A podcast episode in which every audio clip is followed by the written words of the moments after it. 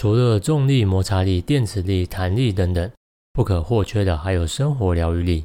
当你感到疲倦、没动力，遇到难以消化的困难时，在节目当中必定会提供鸡汤来提升你的免疫力。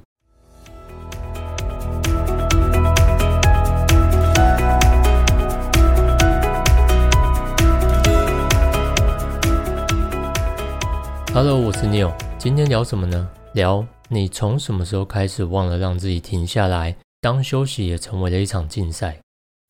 你有想过自己大概从什么时候开始感觉都没有在休息的吗？并开始舍弃了休闲嗜好，甚至以忙碌为傲？我想先用自己积极接触自我成长的简短小故事，来让你回想一下，目前是不是也遇到了类似的处境？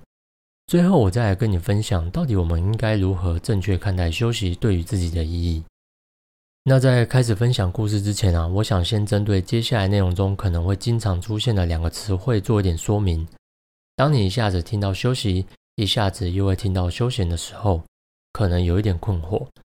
在内容中频繁出现的这两个词汇呢，你都可以把它视为同一种意思，也就是现代社会所定义的在非工作时间专属于自己时间的规划或当下所进行的活动。好。那我们就开始聊聊我的自我成长小故事吧。首先，在提到积极接触自我成长的契机呢，就一定跟我开始经营自媒体有关。我大概是在二零一九年初开始注意到个人品牌以及自媒体这些关键字。在同年的七月呢，我就开始进行规划，在十月产出了第一篇在 Instagram 上面的贴文。对我来说，自媒体是一个推动我去接触自己本业以外的世界。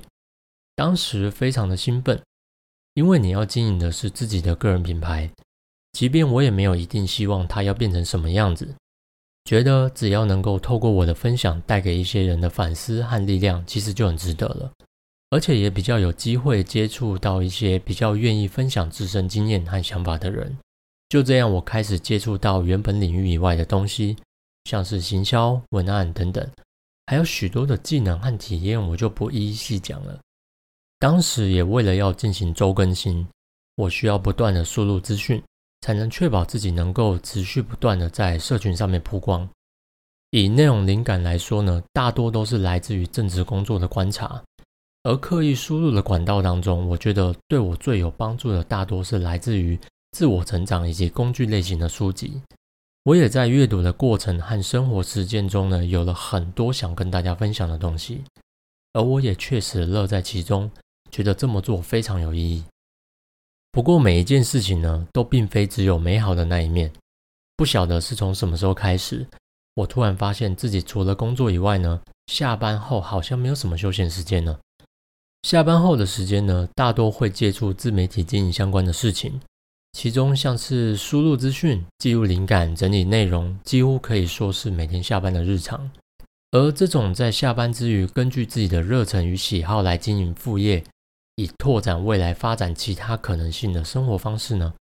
至今一直也是备受许多人所推崇的。虽然觉得似乎有点与一开始想象的不一样，但也觉得不能停下来，应该要持续的坚持下去才行。因此，像是我原本的休闲是练琴，虽然我真的是弹得蛮烂的，自认是无法上台展示什么的那种。不过一开始我真的觉得没差，反正我就是蛮喜欢的。甚至有段时间还有去音乐教室上课，希望可以多接触这些领域的知识。但出发点我也只是单纯的想知道而已。总之，因为这个休闲呢，我不需要一定要让它有什么成绩。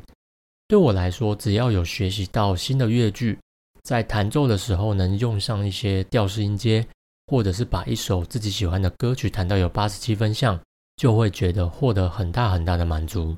不过在这两年来呢，我是几乎没有再碰它了。最近一次呢，则是在去年，当时我在 IG 信誓旦旦的分享说我要重新开始练琴，不过后来其实也不了了之。说实在的，还蛮气馁的。我自己也抓不到原因到底出在哪里，觉得怎么会这样子呢？因为真的没有道理啊。第一，我又不排斥它；第二，我也没有不喜欢它。那到底哪里有问题？真的是想不透。不过我后来有了一些答案，问题是出在我逐渐不自觉的开始要求自己。一定要在这件事情上面达到什么样的标准，完成什么样的里程碑，有一种既然你都接触这件事情这么久了，那么就必须要有个成绩才行的一种想法。若用现在的社会价值来看呢，这个想法乍听之下没有什么问题啊。但其实我们深入的探讨会发现，这么做会让自己在无形之中丧失了单纯去享受一件事情的动机，会让自己感到很困惑，分不清楚自己正处于休息还是工作的状态。许多人可能其实都会有相似的想法或感受。觉得任何事情必须要达到某种成绩或目标，才有做这件事情的价值。即使多少有感到哪里不对劲，但也没有办法。生活中的种种事情与挑战呢，会迫使你一直不断的前进，不去多想。以上我简短分享的小故事，想要带出来的议题是：我们的生活已经被自我提升给过度占据了。为了担心跟不上时代，无法在未来过上理想生活，因此打卡下班后，紧接着打加班四小时的卡。亦或是副业的那张卡，周末六日也不停歇。我们努力的把生活的空白用工作填满，生怕离渴望的未来太遥远，也害怕停下脚步的自己就无法被认可成一位认真生活的人。是不是开始觉得哪里怪怪的？连生活都要很认真，必须要刻意营造。然而，我们也必须面对现实，这就是我们现在正在过的真实人生。不要说别人，而是以我自己来讲。确实发现到自己渐渐难以单纯的去享受或体验一件事情。除了前面讲到的原因以外呢，我更是会担心自己会不会浪费时间。而为了避免产生浪费，就会想要以价值程度来衡量一件事情到底值不值得花时间下去做。如果大家也想要意识到这个问题对自己造成多大的影响，那么你得先接受自己只有活一次的机会，并面对你的生命是有限的事实，承认自己的局限。才可以稍微停下脚步，仔细看一下当前你所奉行的时间管理或是生产力策略是否有 bug。毕竟，并非只要你多会利用时间，或者是能够完成比别人多的工作量，就一定能够保证走到那条成功的道路。关于当前众多时间管理和生产力策略的迷失呢，可以在未来的集数当中再来慢慢的聊。那发现自己的生活已经被工作占据。忘记如何休息的我们，到底有什么样的方式可以解套呢？值得在这边提到的一点是，自我成长似乎不知不觉害惨了我们。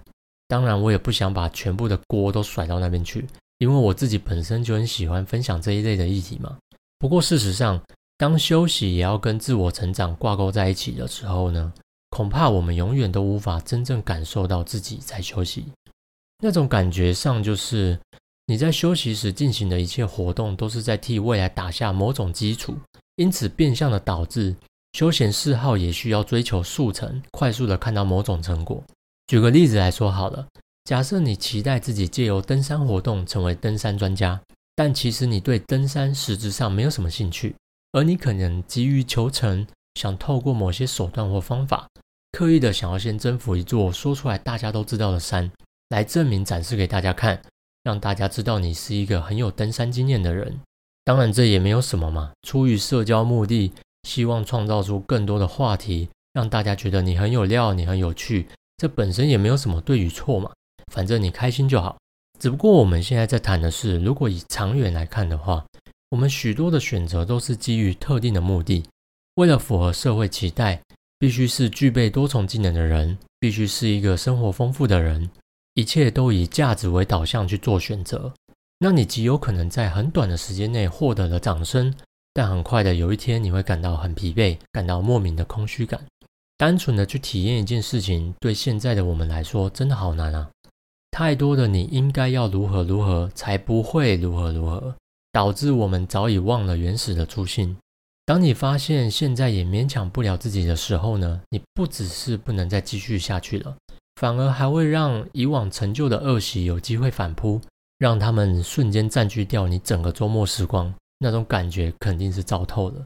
整个社会的风气极度推崇要善用时间提升自己，导致我们在无意识的情况下会假定自己只要在休息的时间多努力一点，未来就必定能够获得某种美好的成果。这种把希望寄托在一个不确定未来上的想法呢，导致我们永远都不会感到满足。不管达到目的与否，都会感到空虚，也难以真正的去单纯享受体验的喜悦，并且很快的又会想要加进其他的事物来填补这份空虚感。最后，我这边想要下一段结语：忘记如何休息的我们，要开始刻意的不去想休息的目的是什么。休息的目的就是本身，单纯的就是体验那个过程。练琴不是为了什么目的，练琴就是目的。阅读不是为了成为自我成长大师，阅读本身就是乐趣。爬山不是为了要征服几座百岳，爬山就是目的。征服几座百岳是顺便的，那么你就能在整个爬山的过程当中呢，好好感受爬山所带给你的一切乐趣。这就是休息对我们的意义。